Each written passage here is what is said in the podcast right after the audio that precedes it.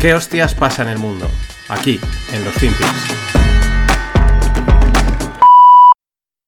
Okay, Sam was having meetings with Gary. Uh, Gary used to work for Glenn. Glenn is the papa of Caroline, and she was stooping Sam.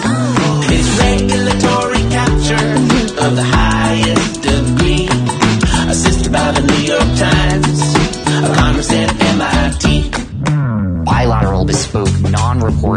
transactions happening on FTX. No one knew how much risk was in that system um, until it all fell apart. Um, until it all fell apart. Um, until it all fell apart. You've never had um, customer losses. Um, until it all fell apart. Sam was having meetings with Gary. Uh, Gary used to work for Glenn. Glenn is the papa of Caroline. She was stripping Sam. It's regulatory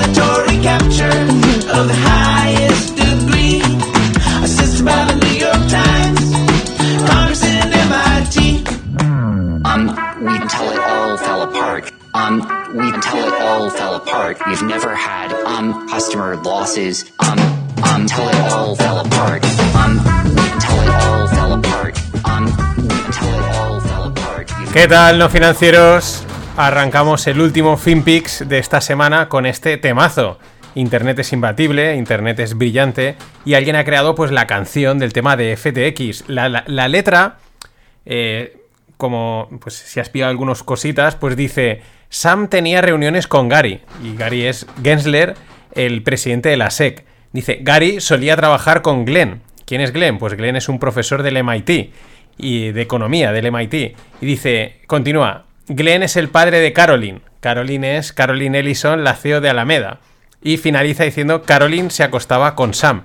Es decir, Sam tenía reuniones con Gary, Gary solía trabajar para Glenn, Glenn es el padre de Caroline, Caroline se acostaba con Sam.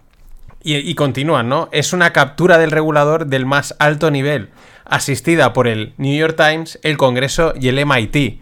Lo dicho, brillante, es divertida, eh, mola, explica también otra parte que aún no se había contado, que es toda esta trama que hay aquí detrás. De todas maneras, al final del podcast de hoy os la voy a volver a poner porque sé que este tipo de canciones os molan. Y es que es eso, la trama de FTX llega lejos y conecta a muchas instituciones demócratas, recordemos que Sam es segundo donante del Partido Demócrata, con esta banda de chavales altruistas. De hecho, el otro día el propio Ken Griffin de Citadel decía que en las investigaciones sobre los libros de contables, el balance sheet de FTX, había una línea que ponía Trump lose, o sea, pierde Trump, ¿no? Dice, esto es algo realmente heavy, ¿no? Eh, más cosas a destacar, las últimas cositas que han salido de, del amigo Sam, ¿no? Pues él cree que aún puede captar dinero para revertir la situación, aunque él ya no es CEO y hay una persona encargada de, digamos, la liquidación o la parte judicial de llevar adelante FTX, pero él cree que aún puede revertir la situación. Pero es que encima eh, se ha puesto a tuitear eh, de forma como medio críptica, ¿no? En unos tweets raros, crípticos, eh, dando la sensación de que el tío está mal de la cabeza. Y es que esto es lo mejor, las malas lenguas, porque enseguida, claro, hay malas lenguas para todo, dicen que ya está preparando su defensa al estilo de Elizabeth Holmes. ¿Y quién es Elizabeth Holmes? Pues es la fundadora de la empresa Teranos, que resultó ser una estafa de proporciones bíblicas, que te pinchaban, te sacaban una gotita de sangre y con eso ya te hacían un análisis, ¿no? Y a esta Elizabeth le piden 15 años de prisión. Y parece ser que ella va a alegar que no estaba bien del todo, que no le funcionaba bien el coco. Eh, a ver, muy recomendable ver cualquier documental sobre esta historia, cualquier, porque se corroboran varias cosas. Una, que la verdad no estaba muy bien del coco, está bastante flipada. Y dos, que cuando los inversores quieren creer, no hay mentira que no se traguen, pues como en el caso cripto. Y mientras, el dominó cripto continúa. BlockFi se prepara para la bancarrota. Ayer, Genesis, otra empresa, otro exchange, empresa este del mundo cripto, anunciaba que se paralizaban las salidas de cripto por falta de liquidez. Y esto a su vez salpicaba a Gemini o Gemini, que es el exchange de los hermanos Winklevoss, que está, trabajaban en conexión con Genesis para dar rentabilidad a los, a los ahorros en cripto, etcétera, ¿no? Eh, claro, bueno, eh, los Winklevoss son esos dos gemelos que son tan listos que un tío tan listo como Zuckerberg les virló Facebook en su cara. Y lo dicho es que la liquidez es la niña bonita y aquí tenemos otra muestra, ¿no? Esta que estamos viendo de cómo va saltando los problemas de liquidez entre los exchanges cripto, pero vamos al mundo eh, palpable. El hedge fund Point72 o Point72 del magnate Steve Cohen considera poner una puerta al cash de sus inversores, es decir, un bloqueo o un lockup. Dicho de otra forma, eh, no te permito sacar el dinero. Si habéis visto The Big Short, pues eh, Michael Barry hizo algo parecido, ¿no? En un momento dado en el que se le, se le iban a ir, dijo, no podéis sacar la pasta, ¿no? Esto es algo que esta gente de vez en cuando hace. Lo que pasa es que la situación es distinta, ¿no? Un no salgáis de la discoteca todos que me la vaciáis y me arruináis. Bueno, Cohen es uno de los. uno de esos eh, grandes. Eh, perdón. Es uno de los. Uy, que me estoy liando es uno de, los, de esos grandes eh, y famosos tiburones de Wall Street. De hecho, es el accionista mayoritario de los New York Mets de béisbol. Esto lo menciono porque tener un equipo deportivo de, pues, de alto standing pues es, un, es un símbolo de magnate, ¿no? Pero esta es una otra idea de, oye, aquí hay problemas de liquidez, la gente está sacando la pasta, está moviéndola, está poniéndola a resguardo, que es el cash, y muchos fondos empiezan a decir, no, no, tú no te dejo sacar porque me, me la lías gordísima. Y las conspiraciones apuntan a que la siguiente noticia no es casual, ¿no? Y que llega justo tras el colapso de FTX y su onda expansiva. ¿Cuál es la noticia? Pues que varios gigantes de la banca de Nueva York inician una prueba de 12 semanas con el dólar digital, las CBDCs. Citigroup, HSBC, Mastercard y Wells Fargo, entre otros, participan en el experimento. A ver, la pregunta ya no es si las CBDC llegarán o no llegarán. La pregunta es cuándo nos las van a imponer. Aunque imagino, pues que yo intuyo que van a necesitar algún otro evento catártico para que se acepten así sin rechistar, ¿no? Ya vemos que van avanzando, parecía que sí, que no, pero la cosa va avanzando ahí en los bajos fondos, pero necesitarán otro evento catártico. O bueno, pues eh, como también hemos dicho y hemos comentado alguna vez en el Stonks, pues que nosotros mismos seamos los que pidamos que las implanten porque las necesitamos. Pero esto va haciendo camino, la moneda que te controla todo. Pero es lo que va a venir, no nos queda otra. Y ayer salían datos del PIB americano para el cuarto trimestre. Una subida, os espera una subida del, 4,4%. La situación y las señales son contradictorias. Es decir, tenemos el PIB al alza, ¿no? el pronóstico del PIB al alza. La inflación está también al alza. La curva de tipos está invertida, que es una señal de recesión. Hay avisos de recesión. Despidos importantes en tecnología y en finanzas, porque Morgan Stanley también anunció, Goldman Sachs también, etc. Claro, a ver quién se aclara con estos con esta disparidad de los datos, aunque en realidad es una muestra de lo desajustado y lo roto que está el sistema actualmente, ¿no? Igual que alguna vez hemos comentado, el mercado está roto por estos movimientos tan que nosotros decimos ilógicos dentro de lo ilógico que es a veces el mercado, esto es lo mismo, tienes una de cal, una de arena y es que esto está totalmente desajustado, descompasado, mm, roto, entiéndase, entre comillas, ¿no? Eh, por ejemplo, vamos por el lado malo, ¿no? Alibaba decide por primera vez no publicar las ventas del Día del Soltero. El Día del Soltero es una festividad china, pues que debe ser una especie como del Día del Enamorado o algo así. Y bueno, pues hacen pues como Masayoshi son, que para qué vas a dar la cara por malos resultados. De hecho, me viene ahora a la mente, creo que era FedEx, que también publicaba como sus pronósticos de economía para a trimestrales o algo así, y también los paralizaba, ¿no? ¿Para qué vas a dar malas noticias si las malas noticias no venden, ¿no? Y en línea con Alibaba tenemos a Jeff Bezos. Bezos cree que la recesión ya está aquí y recomienda a los consumidores guardar pólvora. A mí, Amazon, por el cruce que tiene entre tecnología y venta retail, eh, y la venta retail, ¿no? que tiene ese cruce, me parece un buen termómetro económico de, de por dónde puede estar yendo la situación. Y si lo dice Bezos, pues habrá que creerle. De hecho, eh, Amazon ha pasado de tener las contrataciones paradas a anunciar 11.000 despidos y se suma así a otras tecnológicas que ya hemos ido comentando. Ahora sí, ya empiezas a ver a todos los inversores tecnológicos y creadores de startups del mundo tech que están como un poco siempre eh, puede caer el mercado, nosotros vamos a otro rollo, empiezan a decir eso de winter is coming. Y lo último de la red social de Twitter, eh, que es, vamos, pues porque ha aparecido FTX y no estaría aún copando todos los titulares, es que, por ejemplo, los famosos 8 dólares que iban a cobrar por el cheque azul los han desactivado, están en suspenso.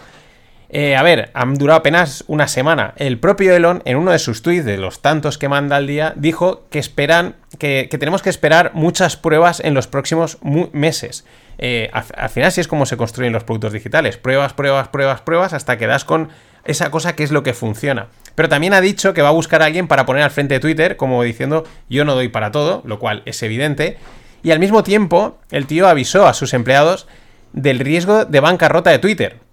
Aunque también hay malas lenguas que dicen que esta es una estrategia que él ya ha utilizado en Tesla, que simplemente es para poner a la gente a currar a tope y, que si tienen que meterle, pues yo qué sé, 13, 14 horas diarias, pues es que si no esto va a quebrar, ¿no? Estas, estas jugarretas todo el mundo las gasta.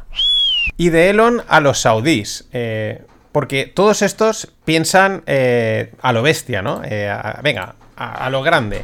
El príncipe Mohammed bin Salman anunció los planes de la IPO, es decir, la oferta pública de venta de acciones, de Neom. O sea, por una valoración de 500 billions. Sí, sí, 500 billions. Neom es la firma bajo la que se encuentra el proyecto The Line, que es esta ciudad muro de varios kilómetros de largo que quieren construir en medio del desierto. Es- Son 170 kilómetros de largo, 200 metros de ancho y puede albergar a 9 millones de personas. La estética es como un muro, un espejo, un muro así vertical enorme, eh, pues de 170 kilómetros, con, con- como un espejo enorme, eh, que corta el desierto, eh, literalmente, ¿no? En una, en una cicatriz. Es una cosa muy loca, muy distópica y de película de ciencia ficción. Pero 500 billions. Y ya aviso para el fin de que viene. El del Black Friday también habrá descuentos en Spread Greg, en los cursos, en, todos. En todos estarán al 25, habrá un pack. Os lo iré contando. El curso de fondos, opciones, gamma.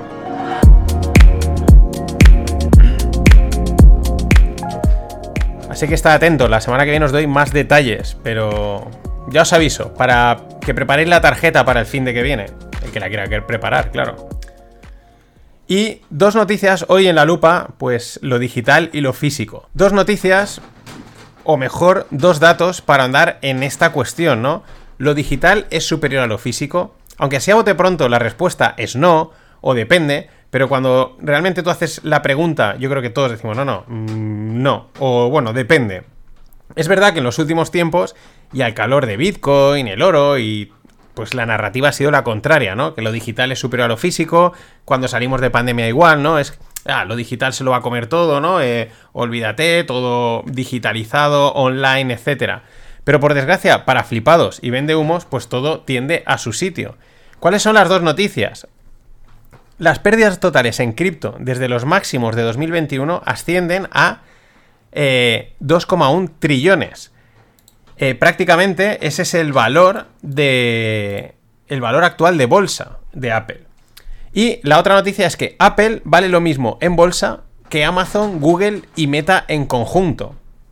Vale, podríamos empezar con el rollo de que eh, son negocios distintos y entrar en esos aspectos detalle, en esos técnicos, esos aspectos técnicos, esos detallitos.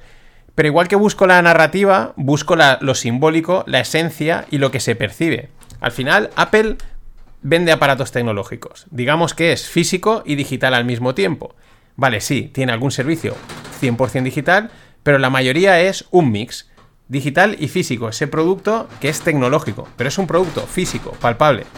Google, llama, Google, Amazon y Meta, por contra, son puramente digitales, aunque tengan algún producto físico que vender, pero consideramos que son más bien digitales. Mi tesis es que nos gusta y entendemos lo que podemos palpar. Esa es una de las razones por las que la inversión inmobiliaria es siempre tan atractiva, aunque a efectos sea poco rentable. Lo decía el filósofo, sin materia no hay conciencia. Es verdad también que no solo basta con tener materia, hay que saber empaquetarla, eh, venderla, eso es verdad que Apple lo hace muy bien. Volviendo a esta dualidad físico-digital de la que han intentado distraernos en los últimos tiempos para que caigamos en su libro, para vendernos su libro, algo físico es digitalizable. Mientras que, por mucho rollo que nos cuenten, algo 100% digital no es materializable. Vale, sí. Un paint que ha hecho tu hijo lo puedes imprimir y tal, pero mm, creo que se entiende por dónde voy. Por eso, siempre he mantenido que Bitcoin no es superior al oro. Aparte de que la comparativa Bitcoin-oro pues es un mantra más y un wannabe de libro. De la misma forma que Apple es superior al resto de tecnológicas y otros muchos casos que podríamos citar. Excepciones las hay, pero son minoría. Son quizás cosas que solo pueden existir en el mundo digital, casi no tienen eh, réplica en el mundo físico. Pero aquellas cosas que puedes tener en los dos sitios, evidentemente, lo físico, porque hoy en día es digitalizable, es siempre superior. Nos gusta y entendemos lo que podemos tocar. Y si además es digitalizable, mejor. Así que nada más. Os dejo, os dejo con la cancioncita. Ladies and gentlemen, The Weekend. Okay, Sam was having meetings with Gary. Uh, Gary used to work for Glenn. Glenn is the papa of Caroline, and she was stooping Sam. It's regulatory capture of the highest degree, assisted by the New York Times, a Congress and MIT. bilateral, bespoke, non-reported transactions happening on FTX. Knew how much risk was in that system. Um, until it all fell apart. Um, until it all fell apart. Um, until it all fell apart. You've never had um customer losses. Um, um, till it all fell apart. Sam was having meetings with Gary. Uh, Gary used to work for Glenn. Glenn is the papa of Caroline. She was stripping Sam.